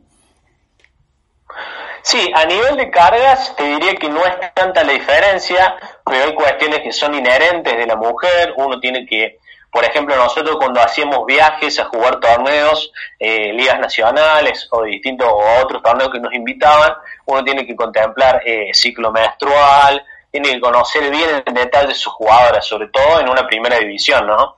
Yo también he estado en divisiones formativas donde uno no le da tanta importancia a eso, pero en un plantel de primera división uno tiene que ajustar todas las variables y conocer todos los detalles. Claro, claro. Y en eso es, es, un, tanto diferente, es un tanto diferente con el hombre, ¿no? y, y, claro, y más, y más en alto rendimiento, ¿no? Que las diferencias eh, eh, mínimas pues, pueden marcar al final el resultado de un partido, ¿no?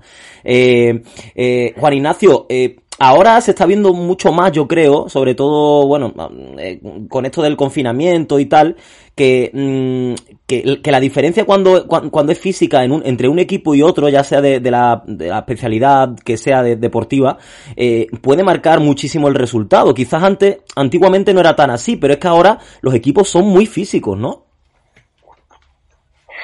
Mira, justamente vos que estás allá, debe haber sido un boom esta derrota del del 8 a 2 de Barcelona y se ha hablado muchísimo de la preparación de Bayern Múnich y creo que eh, eh, analizando en frío los datos, el otro día analizamos acá en Argentina un poco, algunos profes publicaban que Bayern Múnich no solamente había corrido mucho más como equipo, sino individualmente cada jugador.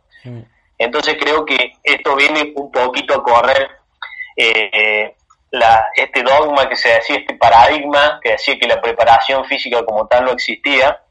Y yo creo que, que, hoy es los detalles y la preparación eh, son la clave del éxito.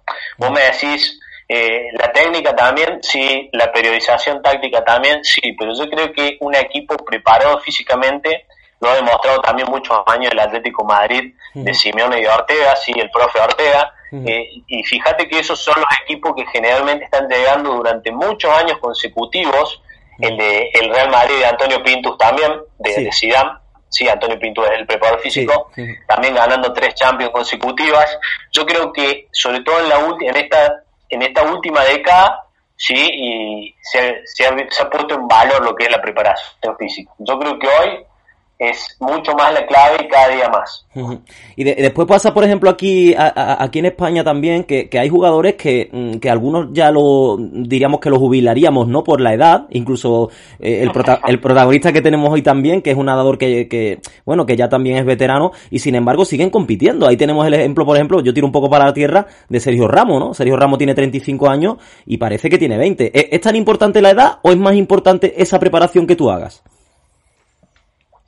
Sin duda que, que, la edad es algo que no podemos, no, no, podemos luchar contra eso. Sí lo que podemos hacer es buscar la excelencia en la preparación. Yo en estos días justamente que me nombré a Sergio Ramos, se han hecho populares algunos videos que comparte, uno haciendo cuesta en una calle de tierra, uh -huh. eh, en un gimnasio. Es, es un futbolista, ahora es viajado con la familia, te digo, porque todos tenemos acceso, que bueno, estar todos conectados, uh -huh. pero ju justamente estos futbolistas que me nombras, son personas que trabajan todos los días. Uh -huh. Vos me decís, ¿cuántos días se toman de vacaciones? La verdad no sé, pero Sergio Ramos es un futbolista ejemplo. Eh, tenés eh, casos también, bueno, el mismo Messi, pero es distinto, es distinta la posición, pero digo, tenés futbolistas de 34, 35, 36, hasta 40 años en un estado óptimo, porque creo que hoy no solamente la preparación, sino el cuidado personal y el, y el llamado entrenamiento invisible de, de, la alimentación, del descanso, son claves. ¿Qué, qué, qué, importante es eso que dice del entrenamiento invisible, porque claro, mucha gente cree que el éxito simplemente está a lo mejor en la genética o en que, o, eh, o en solo, muchas veces te dicen el, el, factor suerte, pero el factor suerte hay que buscarlo en el entrenamiento invisible, ese entrenamiento que no se ve, ese trabajo en la oscuridad, ¿no? Lo importante que es, ¿no?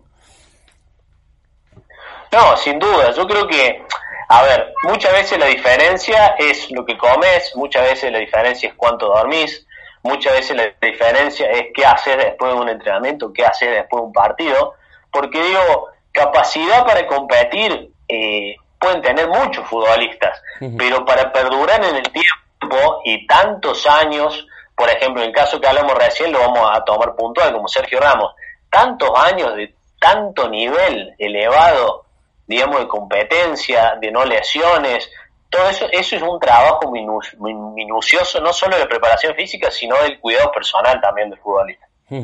Juan Ignacio, puede pasar, te voy a poner un poquito eh, eh, en un aprieto, a ver qué me dices. Eh, ¿Puede pasar que tú tengas el mejor entrenador del mundo a nivel táctico y si no tienes un buen preparador físico, que el equipo palme? O sea, que, el equipo no, no compita. ¿Puede pasar eso? Yo creo que hoy, la verdad que entiendo que es una conexión, ¿sí? Que es necesaria y necesitas un preparador físico, sí o sí. Yo creo que ya quedó demostrado que, que, por ejemplo, en esta última derrota de Barcelona muy significativa y en otras derrotas de, otros equipos, eh, como la de Manchester City, quien se han visto superados físicamente, no alcanza solamente con tener una metodología de juego o táctica o una periodización táctica importante sin una preparación física adecuada.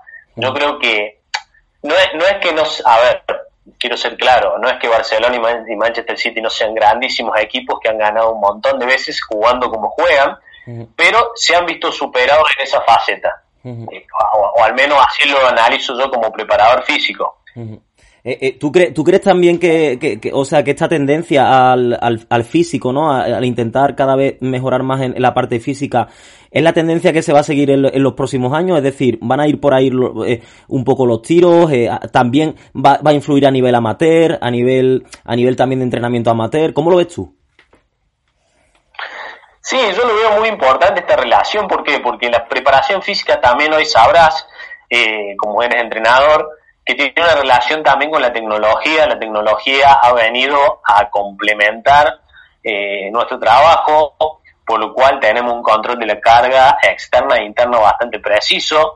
y, hay algo que sueña todo director técnico y es disponer de todos sus jugadores, por lo tanto, hoy la predicción de lesiones se hace un poco más, eh, ¿cómo decirte?, más viable que antes. ¿sí? Tenemos datos mucho más certeros. Entonces creo que la preparación cobra una importancia totalmente relevante. Y como vos me decías al principio, a veces la diferencia está en los detalles. Y creo que el que proporciona hoy esos detalles es el preparador físico y el, y el cuerpo técnico que colabora con el entrenador.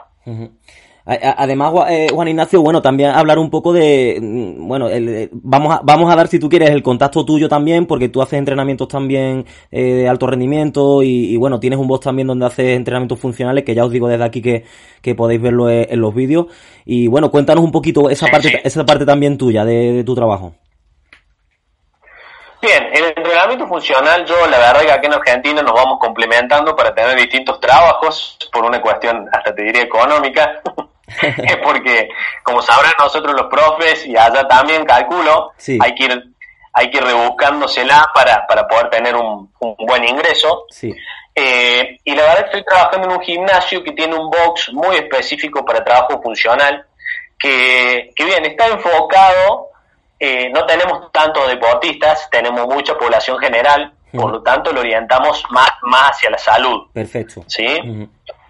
Eh, viste que muchas veces se define cuando es para población general, eh, que la idea es, minimizar el riesgo de lesionarse, mejorar nuestro rendimiento, pero sobre todo enfocado a, ayudar en lo que es a la salud y a las tareas cotidianas, ¿viste? tener la fuerza necesaria y la aptitud física para poder llevar a cabo una vida saludable. Te digo la verdad que eh, cuando uno lo orienta a la población general también es muy atractivo, porque si bien estoy totalmente relacionado con el deporte, uno ve muchas mejoras. Y, ve que puede servir el entrenamiento funcional y el entrenamiento de la fuerza, pueden servir mucho y ayudar mucho a las personas en el estado actual, ¿no? Que están de salud. Y ni hablar, te digo, después cuando pase toda esta pandemia, sabrás que Argentina lleva, eh, no sé si la cuarentena más larga del mundo, pero está, está entre las primeras y yo creo que después de esto se viene una pandemia que va a ser muy fuerte, que va a ser de sobrepeso, de obesidad, de, lesiones, gente que ha estado haciendo ejercicio en su casa con influencers. Y bueno, vamos a tener que recibir todo ese público y creo que es volver a adaptar todo de nuevo. Pero, pero creo que es muy, muy importante eh, trabajar los músculos de nuevo, eh, lo, que se ha referido a movimientos cotidianos, eh, tratar de estar individualizado, focalizado para cada persona eh, yo creo que eso va a ser importante. Pues Juan Ignacio, que, que, ha sido un placer de verdad que tener esa, esa visión ¿no? de, de la preparación física, que, que, en Córdoba, Argentina, pues ya, ya la habéis visto, ya la habéis escuchado, que tenemos a, a un especialista en preparación física. Y danos, danos tu contacto si quieres para que la gente que te está escuchando, eh, bueno, pues pueda ponerse en contacto contigo o si quiere, no sé, algo, o ver un poco lo que haces. Bien, yo la red social que más uso, calculo que es la que la mayoría usa, es Instagram. Y mi Instagram es eh, arroba jch.entrenamiento. Ahí voy subiendo todos mis entrenamientos, de los, de los clubes, la parte funcional e información del entrenamiento también. Eh, gracias a Dios he heredado muchas ganas de aprender y por suerte soy bastante estudioso, así que también publico estudios, en lo que puedo colaborar para que la gente se sume a entrenar eh, todo eso es bienvenido. Pues Juan Ignacio, muchísimas gracias, un enorme abrazo para, para Argentina, para Córdoba y, nada, eh, estamos en contacto. Mira, antes de terminar te quiero agradecer mucho, es muy importante estar sumamente conectados, es muy importante para mí compartir. Y creo que una vez escuché una frase que decía aprender tiene sentido de compartir, entonces creo que sobre todo en la preparación física, que es lo que uno lo apasiona, eh, me interesa mucho que, se conozca el trabajo, que, la gente siga, siga cerca del entrenamiento. Te agradezco mucho. Pues gracias a ti también por, por, colaborar y por expandir este, este enorme mundo del deporte, ¿no? Por, por, todo el mundo que al final... Yo siempre digo que le debo cosas al deporte y es mi forma de, devolverlo, ¿no? Totalmente. Esto que hace es muy importante para todos porque eh, conectarnos a tanta distancia para que otras personas en distintos lugares nos escuchen, creo que lo único que hace es aportar y sumar. Así que Gracias una vez más. Pues un enorme abrazo, ha sido un, ha sido un placer, Juan Ignacio, mil gracias, ¿eh? Muy amable, un gran saludo de acá de Córdoba. Saludos. ¿Qué pasa contigo? Dímelo. El rincón de los niños. Ya no tienes cosa. Hoy salió con su amiga. Dice que pa' matar la tusa. Que porque un hombre le pagó mal. Bueno, bueno, bueno, bueno, nos vamos hasta Andalucía. Allí hay una pareja que es la pareja de moda de la radio española. Elizabeth, ¿cómo estáis? Elizabeth y Cristian. Hola, hola. ¿Qué tal? ¿Estáis ya ahí que íbamos a punto ya de, del cole, no? os, han dicho ya cuándo empezáis o qué? Creo que el 10. Ah, el día 10. Es que hay una forma. Yo no sé si habéis visto la, la, eh, eh, el vídeo, la foto esta de los niños de, creo que es en Tailandia me parece, que, que los pupitres están metidos dentro de, como si fuera de unos plásticos. Sí, sí lo he visto. Madre mía, pues imagínate, el, eh, el Cristian ahí no dura ni un segundo, madre mía.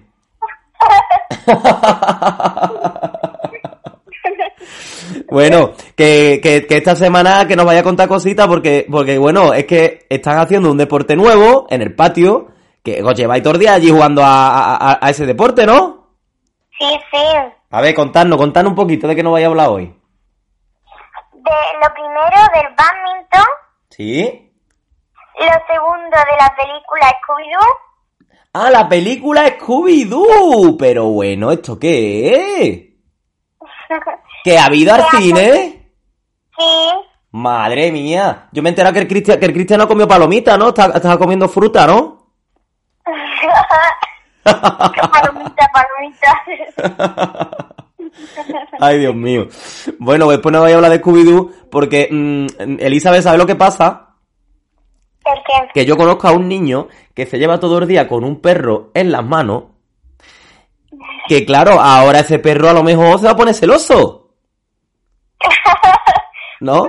Vamos a preguntarle, ¿le preguntamos? Venga. Cristian. ¿Qué? Que ahora el Pluto se va a poner celoso porque ahora la ha cambiado tú por Scooby-Doo. ¿Ahora qué hacemos?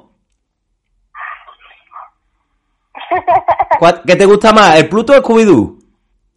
El Pluto. Ah, o sea que sigue, sigue eligiendo el Pluto, ¿no? Sí. Ya, la habrá metido la lavadora, ¿no? Vale, vale, vale. Es que Elizabeth que la, semana pasada, ¿te acuerdas la que formó? Que me la, que me la ha dicho un montón de gente que quería pintar la pantera de con la brocha de color rosa. Sí. ¿La, ¿La habéis pintado al final, no, no? No. Ah, vale, vale, vale. Bueno, y después hay, hay una cosa, hablando ahora de colores y cosas, porque han salido unas cosas nuevas también para los niños. Eh, mm, cuéntanos, cuéntanos. Mira, lo tercero es pintura diamante 5D. Ah, bueno, ahora nos vas a contar un poquito más de esas pinturas porque por lo visto son, ¿no? Están súper chulas para dibujar y eso, ¿no? ¿Eh? Sí. Bueno, eh, cuéntanos un poco. Vamos a empezar por, venga, el badminton. ¿Cómo ha sido la historia? A ver, cuéntanos. Mira, que yo vi a un amigo de mi hermano, estábamos jugando en el patio y tenía una raqueta Sí. de badminton Sí. Yo pues me se me antojó jugar Sí. y después pues le dije a mis padres que me compraran la raqueta Ujú. y fueron a de calón y me lo compraron. Porque claro, escúchame, claro, la raqueta... O sea, estamos jugando los amigos del Cristian, ¿no? sí, A ver, ¿cómo se llaman los amigos del Cristian? el amigo de Cristo se llama Alberto. Ah, Alberto. Y es el que tenía la raqueta, ¿no? Sí, Y ahí descubriste tu deporte nuevo. claro. Claro, porque la, la pelota no tiene nada que ver con las raquetas de tenis ni la pelota, es que no tiene nada que ver. No, no. Ah, ¿a que no sabéis cómo se llama la, la, la pelota de, de los badminton? Uf, Eso no lo sabéis, ¿eh? no. Voy a aprender una cosilla nueva, se llama volante. Ostras. El volante. Después se lo decía a vuestros amigos. Se llama, no se llama la pelota, se llama el volante. Ostras. Y sabéis no lo que. sabía. Y, y, y es olímpico, sabéis que es olímpico, ¿no? Que es un deporte olímpico. Sí, eso sí lo sé. Que hoy hemos, hemos hablado de, de, de deporte de deporte olímpico. De hecho, una de las. Hay una española que es la, que es la mejor. eh, la, la número uno del badminton. Sí, sí, una chica española. Y ad- además andaluza, que, que es la mejor de, del badminton. A ver si un día la podemos tener en el programa. Vale. Bueno, y entonces jugáis, jugáis, ¿qué os ponéis? ¿Por pareja o cómo? ¿Cómo lo hacéis? Sí, nos ponemos por pareja y, y jugamos. Y ahora, por ejemplo, pues llegamos hasta 10. Quien gane, quien gane de, de las dos parejas que están jugando, Sí. le toca al otro contra quien gane. Ah, Que eh, gane ganar la otra partida. ujú. Después, a ver si me acuerdo, te voy a pasar un vídeo de, de, la, de una competición de estas de badminton. Porque yo creo que llegan hasta, 20 creo que es a 25, 21, no estoy seguro. O sea, son como sets y el, el que tiene que ganar 3, 3 sets o 2, depende. Y, mm, y es el que tiene que llegar a 21 25, el primero que llega a 21 25, creo. Ah, Y bueno, la pelota no vea, ¿no? Para todos los lados, ¿no? Se mueve. sí, ¿Eh? Es muy complicado darle, ¿a que sí? sí. Ay, ay. ¿Y el Cristian, está por el Cristian o todavía se ha ido ya a comer? Sí, sí, está aquí. Ah, Cristian, ¿Qué? que, que tiene hambre ya, ¿no? Tiene ganas de comer, ¿no? Sí, ¿Qué va a comer hoy? tortilla de patata. Anda, que bien te cuida tu yeya, tu abuela, ¿eh? Que, escucha, ¿y, y, y tú cuando le vas a dar la pelota a Cristian, que eh, ¿le da o no le da? Sí, Sí, pero ¿qué hace la pelota? Se vuelve... para todos lados. a todos lados. ¿Y quién es el mejor? ¿Quién es la mejor Elisa o el mejor jugando? La Lucía. ¿Sí? Lucía. Le- Sí. se le da bien, ¿no? Sí, se le da muy bien. Ay, muy mal. Muy mal dice. ¿Se le da mal, dice el Cristian? Sí. Sí. ¿Y tú juegas bien, Cristian, o no? Sí. Sí. La pelota se va para todos lados y tú ya no sabes a a dónde darle. a, a ver si vaya a embarcar la pelota en el barcón. bueno, pues venga, contadnos lo del cine, lo de Scooby-Doo, porque claro, la peli... Venga, contadnos un poquito. Vamos a hacer una cosa. Eh, Elizabeth, nos cuenta tú la peli y después las cosas que tú no hayas contado, el, el Cristian nos la cuenta, ¿vale? Vale. Venga, cuéntanos un poco de la peli. Porque claro, el que no la... Imagínate que hay una persona que nunca la ha visto ni sabe lo que es Scooby-Doo, que mucha gente lo sabe, pero bueno, imagínatelo. Vale. Pues es como...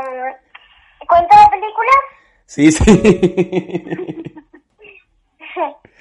Venga, ahora que era como un perro cuando era chiquitito, ¿no? Era muy chico el perro. Y ahora o conoció a un, a un niño sí. y después fue su mascota. Sí.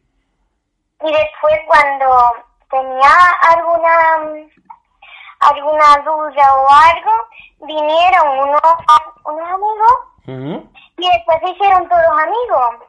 Ah, qué chuli. Pero, pero... Observaban el planeta y todo. Claro, porque es una de las aventuras, ¿no? Porque claro, esos son muchos capítulos. Yo creo que era de un cómic, me parece a mí que es de un cómic. Y, y claro, eso sería, fue uno de los capítulos, ¿no? Porque eh, eh, el, eh, Scooby-Doo, em, Scooby-Doo es uno de los perros más famosos que hay de, vamos, de, de los dibujitos. Sí. De siempre. Yo me acuerdo que de chico yo veía Scooby-Doo también. Cristian, ¿y, y, la, ¿y te gustó la peli o qué? Cristian, Bueno, eh, eh, Cristian, ¿se ha ido? Tiene ya hambre. está aquí, está aquí ahora, venga. Ah, Cristian, ¿Qué? ¿que entonces el Scooby-Doo te gustó o qué? Sí, Pero, ¿qué te gustó? ¿Qué te gustó de la peli? todo. ¿Todo te gustó? ¿No te, ¿No te quedaste dormido en, en el sillón? No, Ah, porque yo, me- yo me he enterado que, que, que te, que te echaste un poquillo la siesta allí. mi abuela se quedó dormida. Ah, tu abuela se quedó dormida.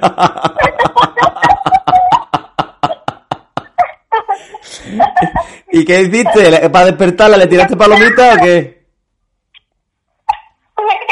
y volvió roncando. Oh, estaba roncando, madre mía. Pues, pues, pues anda que en el cine, menos mal que estaba la, ¿no? el sonido harto, si no, madre mía. Oh. Bueno, y, y hay otro juego más, ¿no? ah, bueno, lo de la, lo de las pinturas que se, que se nos olvidaba. Sí, a ver, esto se puede buscar por Amazon y por AliExpress. vale, puedes buscar por- Vale, ¿y qué, y cómo es, cómo es? Mira, es como un lienzo Sí. que te viene, te viene un lienzo y te viene también una bolsa como un- unos diamantes ¿Sí? y ahora tiene pegamento el lienzo, tiene una capita ¿Sí? que como un plastiquito y después se lo tienes que ir quitando Ah. para pegar la- los, los diamantes. Ajá. Y ahora después te vienen como unas letras para saber qué color va en cada sitio. Ajá. Qué guay. Y se ve, Y pueden ser los diamantes grandes y chicos. ah, y se ven como así resaltando, ¿no? ¿O cómo? Sí, Qué chulo, qué chulo. Bueno, y, y claro, todavía no lo habéis probado, ¿no? es como punto de cruz, Hmm, pero en diamante. Qué guay. Bueno, ya cuando, cuando lo, cuan- cuando te viene, no lo sabe, ¿no? El martes. Ah, el martes. Pues, pues la semana que viene subimos alguna foto de algo que hayáis hecho, ¿no? Vale. Sí. Bueno. Yo me he comprado el de muchos Mickey. Bueno, el Muchos Mickey. el Mickey, la Mini, el Pluto, el Pato Donald, todos Oh. los personajes. El Pluto, el Pluto que, que lo echará de menos el Cristian este año, el Pluto que no ha podido ir a Disney. Madre mía. Verdad, verdad. Cristian no, Cristian no habla con, con Pluto. Cristian, ¿no hablas con Pluto? ¿No, te- no te ha dicho Pluto cómo está? ¿Si sigue en Disney o cómo está? No- Está deseando ya coger la tortilla de patata. Bueno, bueno, Elizabeth, pues nada, pues que disfrutéis ahora comiendo y, y nada, nos vemos la semana que viene. Un beso. ¿Vale? Tened cuidadito, un beso y a ver, porque ya ahora con el cole a ver cómo lo hacemos. Madre mía, habrá que sacar ahí un huequecillo, ¿no? sí. De- un, día, un día lo podemos hacer desde el cole. Hablo yo con la, con la profe y hacemos el programa desde el cole. ¿Vale? Vale. Bueno, un beso a los dos, gracias. Un beso. Un beso, adiós. Adiós, Adiós. adiós, adiós. Adiós.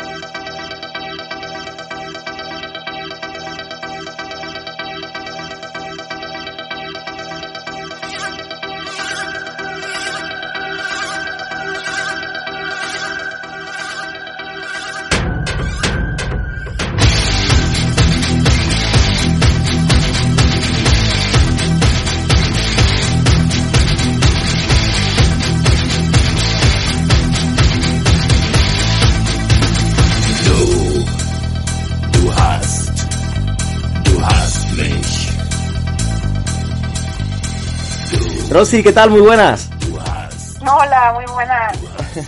¿Qué tal todo? Disfrutando de, de, de la mountain bike eh, en, en, un, en un paraíso, ¿no? Así es, sí. Cuéntanos un poquito qué, qué, es lo que sueles hacer, eh, a qué te dedicas, porque bueno, eres entrenadora de, de, de mountain bike y también eh, de, de atletas olímpicos, ¿no? Sí, también. Bueno, sí, soy entrenadora de mountain bike de técnica.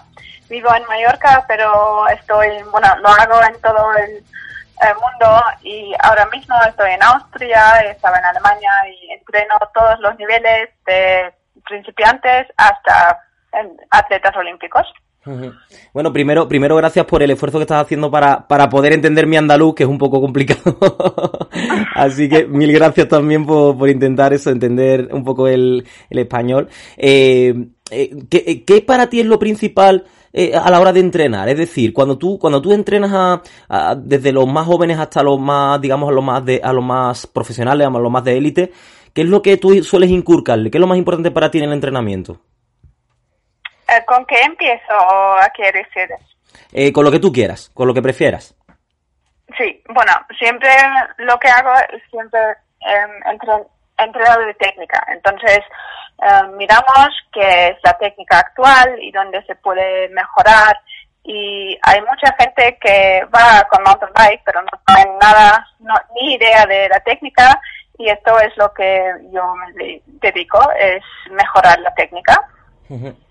Es, tan complicado, eh, la, claro, porque hay mucha gente que practica en el mountain bike. De hecho, hemos tenido protagonistas aquí en el programa alguna vez que corredores de, de mountain bike.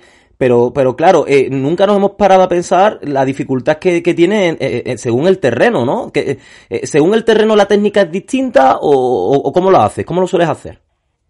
Mm, bueno, la técnica normalmente siempre es la misma, pero claro que es más difícil si también el terreno es más difícil y por eso como ahora todos los atletas que corren los bueno los tracks son siempre más difícil más difícil y por eso no solo tienen que andar bien subiendo también tienen que estar muy bien bajando y esto es lo que hago yo que um, miramos dónde se puede mejorar la técnica para bajar y cómo funciona el mountain bike y cómo funciona el cuerpo y cómo pueden funcionar mucho mejor juntos. A, a, nivel, eh, siempre damos mucha importancia en este, en este programa que a nivel psicológico el entrenamiento también es muy importante. Eh, supongo, Rosy, que tú también eh, intentas, eh, pues eso, enseñarles a nivel psicológico cómo tienen que enfrentar también los miedos, ¿no? En, en distintas partes donde rueden, ¿no? Sí, sí, es correcto. Yo también um, he ido a, a, la universidad pero para hacer algunos cursos en psicología y se llama mental coaching en inglés. Uh -huh. Y esto es muy, muy, muy importante porque eh, la mente es el límite. Entonces, si tú piensas que no lo puedes hacer, tienes toda la razón, no lo podrás hacer. Y por eso una cosa es la técnica y la otra también es controlar um, los pensamientos y esto es una cosa que también hago con los atletas para mirar y cómo mejorar cómo se piensa y también cómo mejorar cómo se anda. Eh, una pregunta que, que, te, que, te, quería hacer. A ver, eh, te pongo dos corredores, dos corredores. Eh, uno tiene la mejor bici y otro tiene al mejor entrenador. ¿Quién gana de los dos? Mm, al mejor entrenador. Nunca es la bici. Porque claro, eh, tú puedes tener, eh, eh, date cuenta que el, el, ciclismo es un deporte que, que, requiere tanta técnica, ¿no? Y tanto también a nivel de, físico también, psicológico, que incluso tener una bici que no, no sea tan buena, eh, a, a, lo mejor eso no te puede ayudar, no es como la, como la Fórmula 1, ¿no? Por ejemplo, que el que tiene mejor coche es el que gana. Aquí hay, hay más, ¿no? Hay más factores, ¿no? Sí, hay muchos más factores. En, bueno, en mountain bike lo que decide es siempre el corredor. Claro que si tienes una bici muy, muy, muy mala es mucho más difícil, pero lo importante es el corredor. Uh -huh. eh, eh, Rosy, supongo que ahora en, en verano tendrá, tendrá, tendrás muchos entrenamientos, ¿no? Por allí, por la parte de, de Mallorca, ¿no? Y, y, sobre todo de, no sé si entrenas también a, a gente de Alemania que, que, viene a Mallorca. Sí, sí. La mayoría de mis clientes son alemanes y ingleses y, bueno, de normalmente tengo un par de mallorquines, pero la mayoría son alemanes. Y ahora en verano hace mucho calor, entonces por eso estoy ahora en Austria, porque en Mallorca y ahora más con la crisis de corona, la gente no viene.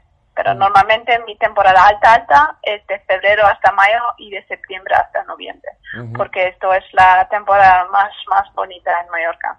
Ajá. Ahora mismo estás en, en Austria. Pensaba que estabas en Mallorca. ¿Estás en Austria ahora mismo? Sí, ahora mismo estoy en Austria. Ah, perfecto. ¿Y, y por allí por qué zona entrenáis? Bueno, en los bike parks en Zolden, por ejemplo, o en Saalbach, Ujú. y ahora me voy a Italia, a Livigno, ahí hay muchos como bike parks, estos son perfectos para entrenar porque puedes subir con la, el- creo que se llaman góndola, ¿no? Sí, sí. Y bajar, sí, y bajar con la bici y así se puede hacer más eh, vueltas y entrenar más. Qué, qué ma- qué maravilla. O sea, que, que- que estás por todas las partes del mundo, digamos, dedicándote a lo que te gusta, ¿no? Eso es, eso es una maravilla. Sí, esto sí es una maravilla, sí. Sí, estoy muy agradecida porque es un trabajo fenomenal trabajar con atletas, pero también con, bueno, con gente normal, decimos, y mejorar la técnica y hacer, bueno, ver muchas cosas, mucha, muchos lugares en este, en el mundo que es muy, muy, muy bonito. Eh, nos vamos a ir un poquito, digamos, a- al pasado, Rosy, y te voy a preguntar por cómo empezaste tú a dedicarte a esto, porque claro, supongo que te apasiona lo que haces y esto surgió en algún momento, ¿no? En algún momento de tu vida tú dirías, esto es lo que yo quiero. Ujú. Sí, ah, bueno, ya son 10 años que lo hago y solo hago esto, entonces no tengo trabajo normal, decimos. Y he empezado, sí, he empezado a andar en bicicleta yo y me he fijado que si la técnica es bien, necesitas menos esfuerzo. Entonces, eh, me he dedicado en aprender la técnica y así he mirado y he visto que mi técnica siendo mujer tiene que ser mejor que la técnica de los de los hombres porque mujeres no tienen tanta fuerza. Eh, y por eso si tienes mejor técnica necesitas menos fuerza en el cuerpo. Y así ha, mej- ha mejorado la técnica y he hecho muchos cursos para instructores y así lo ha surgido y bueno, sí, ahora soy uno de los líderes en, en Europa dando cursos y dando solo cursos todos los días. De, lo- de los sitios que has estado, Rosy, por, por toda Europa e incluso por el mundo, eh, practicando mountain bike, ¿con, con cuál te quedas? ¿Qué, ¿Qué sitio es el que a ti más te gusta, en el que te sientas más cómoda, en el que disfrutes más? Em, no he entendido, ¿me puedes preguntar otra vez? Sí, de, de- de los sitios que tú has estado practicando mountain bike en Europa, ¿con cuál te quedas? Uf, la verdad es que no sé. Am, hay muchos lugares hermosos. Am, me gusta mucho, mucho Austria, sí, y también Italia. Entonces es muy difícil. Mallorca también es bonita co- por las vistas que hay y todo. Entonces, muy difícil, la verdad. No te puedo decir. Y de, lo- y de, lo- de los corredores que entrenas, ¿qué, eh, eh, ¿en qué sitio hay más nivel? ¿En Italia, en España, en Alemania, en Austria? ¿En qué sitio hay más nivel de mountain bike? Am, también difícil. Ahora, bueno, de los de los atletas que entreno yo ahora son los alemanes. Los alemanes, ¿no? Sí. Es decir, que para los próximos Juegos Olímpicos tenemos que estar pendientes de, de la bandera alemana. Veremos, sí, bueno, Alemania y Suiza, los suizos siempre son peligrosos. Madre mía, es que últimamente Alemania lo gana todo, ¿eh? Lo gana todo, madre mía. quizás, quizás Rosy, eh, eh, eh, tú que eres alemana, ¿tú crees que, mm, que hay, hay mejor preparación física o, o mejores entrenadores en, en Alemania? Que, que ese es el secreto de que, de que Alemania destaque tanto a nivel olímpico. Mm, Bueno, creo que la, una de las cosas más importantes es entrenar con sistema y entrenar con una regularidad. Entonces, y los alemanes sí, la verdad es que tienen, tienen sistema. Sí, es verdad que, que para eso siempre mm, sois como, bueno, tenéis un, un- sistema siempre muy, y sois muy continuos, tenéis mucha regularidad, y eso, y eso quiz- quizás sea una de las claves, ¿no? Ujú, sí, sí, Ujú. sí. Eh, Rosy, cuéntanos un poco, pues, imagínate que, que, bueno, los que te estén escuchando, porque nos escuchan gente de todas partes del mundo, imagínate que alguien dice, joder, pues, pues yo quiero mejorar mi técnica, ¿qué, qué tendría que hacer? Um, bueno, lo que tienes que hacer es buscar a un instructor que tiene um, titulares. Entonces, esto que el instructor no solo es un corredor o algo muy conocido, pero que él también mira que es un buen instructor, porque ser un instructor y ser un corredor son dos cosas muy distintas. Entonces, si tú quieres mejorar tu técnica, busca un instructor con experiencia y también que, que haga cursos de ser instructor cada año uno o dos. Esto sí sería para ti, para un corredor o también para un atleta eh, muy importante porque así se aprende. Y para... Bueno, yo... Sí, te iba a decir, para ponernos... sí, eso, para ponernos en contacto contigo. Y ahí también tengo um, muchas como tips y también un par de vídeos en YouTube y en Instagram me podéis encontrar. Soy Roxy Bike Mallorca. Y también en YouTube Ride and Inspire. Es inglés todo. Entonces así es muy internacional. Perfecto, recomendamos desde aquí el, el, sitio el sitio web también de, de Rosy y del y el Instagram. Y bueno, ya la habéis escuchado que, que, que, que, es una gran profesional y que, y que para mejorar la técnica quien quiera puede, puede contactar con ella. Eh, lo, lo, haces por temporadas dependiendo de los sitios, ¿no? ¿O cómo lo haces? Sí, en bueno, diferentes sitios, pero también online. Tengo un par de clientes que no los conozco, la verdad, pero con online se puede hacer. Con, con Zoom y también con WhatsApp se puede. Perfecto. Y la preparación física también, ¿no? Es decir, porque supongo que también habrá un entreno eh, de, pues de, bueno, de todas las cualidades, ¿no? Y capacidades físicas, ¿no? Sí, claro. Perfecto, perfecto. Muy bien, Rosy, pues, pues nada, no te robamos más tiempo. Mil gracias por atendernos desde, desde Austria. ¿Y hoy, hoy has cogido la bici o hoy, hoy no? Sí, claro, hoy también y mañana también. es el día a día, es el día a día, ¿no? Sí. Bueno, pues... pues muchísimas gracias por tenerme. Nada, a ti, a ti Rosy, gracias por, por estar con nosotros, por tu esfuerzo para, para entender el, el español andaluz. Gracias. un abrazo, un abrazo. Chao.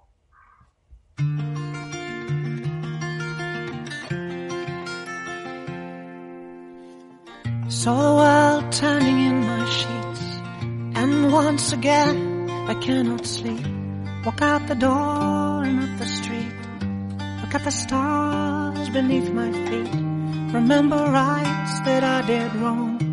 So here I go.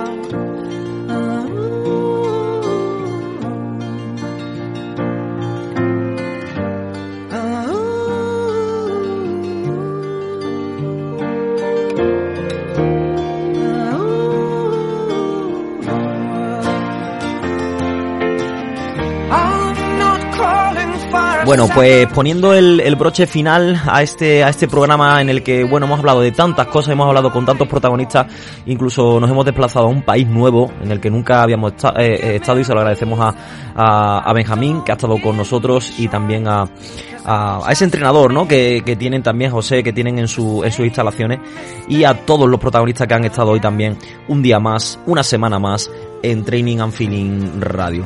Nosotros ya con el mono de trabajo puesto, ¿eh? que, que, está la temporada ya arrancando, esta temporada nueva, esperemos que no haya interrupciones durante la temporada, de todas formas, eh, si Dios quiere, pues vamos a estar aquí, ¿eh? contándole todo en nuestra, en nuestra emisora, en nuestro programa, ese programa de, de la radio española, de la radio hispana, en el que acercamos el deporte y las experiencias deportivas a todos los, a todos los oyentes. En la encuesta de la semana pasada mmm, hablábamos de kickboxing, ¿eh? que ya dijimos que íbamos a adelantar un poquito.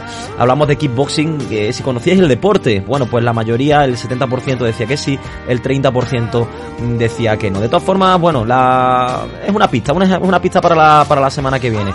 Que muchas gracias por estar ahí, que muchas gracias por acompañarnos en estas eh, 23 ediciones, que como siempre ya pensamos en la 24 y, y, nada, que, que seas feliz, que si vuelves de vacaciones, pues que tengas cuidado en la carretera. Y nada, nos vemos aquí, ¿eh? En la capital, en clases. Así que un abrazo y que seáis felices.